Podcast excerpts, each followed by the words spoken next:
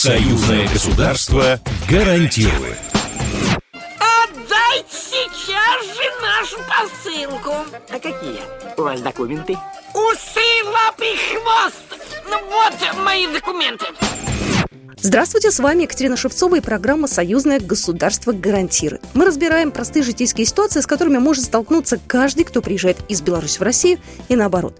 Как получить медицинскую помощь, оформить ребенка в детский сад или что делать, если, не дай бог, попал в ДТП в другой стране. В каких моментах у белорусов и россиян равные права, а где есть нюансы? Ответы на важные вопросы за пять минут. Союзное государство гарантирует. И сегодня мы поговорим о том, как быстро белорус может открыть ИП в России. Разобраться поможет наш спикер Александр Сафонов, профессор финансового университета при правительстве Российской Федерации. Александр Львович, здравствуйте.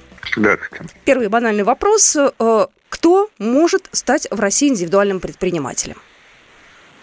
Ну, если мы с вами коснемся а, законодательных положений, то у нас а, индивидуальный предприниматель может стать гражданином Российской Федерации и иностранный гражданин, если он находится на территории Российской Федерации на законных основаниях. Таким образом, любой а, иностранный гражданин, который живет сейчас в Российской Федерации, но не просто приехал туристическую поездку, не просто пребывает здесь у знакомых каких-то родственников. Я напомню, что у нас э, ряд стран, э, входящих в состав СНГ, с ними подписаны соглашения, по которым они могут находиться на нашей территории без всякого рода документов порядка 90 дней. А вот э, это, на этот случай тоже, так сказать, не распространяются эти положения. То есть э, только те иностранцы, которые имеют вид на жительство, ну, либо, так сказать, уж находится в процессе получения гражданства. То есть белорусам здесь вообще проще всех, потому что у нас союзное государство, да, у нас значительно больше преференций, так скажем, друг у друга в странах. Ну, здесь это особый порядок, да, потому что а, союзное государство, как только были подписаны документы, они для белорусов, да, эти документы просили жизни в значительном спектре, да, то есть им там не нужны ни визы, ни разрешения на работу, они работают вне всяких квот, прибывают на территории Российской Федерации, это, сказать, ну, вот как бы практически про, на общих основаниях с российскими гражданами. Единственное, что э, надо иметь в виду, что при подаче документов на получение ИП, ровно так же, как и российскому гражданину, придется представить информацию о месте жительства. Дело в том, что э, ИП оформляется на э, адрес проживания. Куда идти подавать документы или можно заказанным письмом? Какова процедура здесь? Открыть ИП достаточно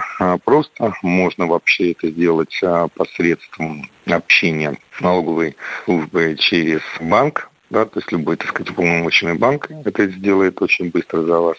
Единственное, что вы должны будете предоставить документы. Либо, так сказать, это можно а, отправить а, по почте налоговой службы, либо вообще прибыть в нее самостоятельно, в те подразделения, которые занимаются как раз а, регистрацией а, ИП. То есть, ну, тут три варианта. В МФЦ в этом случае можно ли обращаться? К сожалению, нет, да, потому что МФЦ не занимается вопросами, поэтому самый простой путь – это все-таки взаимодействие с банком, через который потом будет вестись э, расчеты взаимодействия с налоговой службой по уплате налогов. Те документы, которые нужны, где можно посмотреть список? Список можно посмотреть, например, на сайте налоговой э, службы. Это документы, удостоверяющие э, личность. Это документы в виде заявления, которые вы должны подписать, или укажете, так сказать, чем будете заниматься. Это, собственно говоря, так сказать, документы, подтверждающие ваше место жительства. Практически, так сказать, больше никаких таких других документов и не нужно. А вот еще один момент. Нужно ли э, паспорт э, переводить на русский язык, э, данные паспорта? Нотариальный перевод нужен ли? Вот так это правильно формулируется. Ну, вот если мы посмотрим э, как бы, прямое действие законодательства, то, в принципе, так сказать, действительно необходимо представить документы, в данном случае удостоверяющие личность, так называемом апостиле. Да, то есть это заверенное в специальной, так сказать, нотариальной конторе, которую удостоверит этот перевод.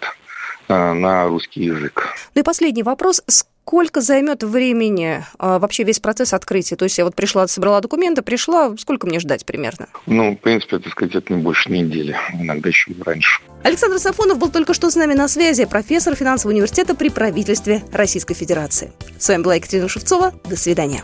Программа произведена по заказу телерадиовещательной организации Союзного государства.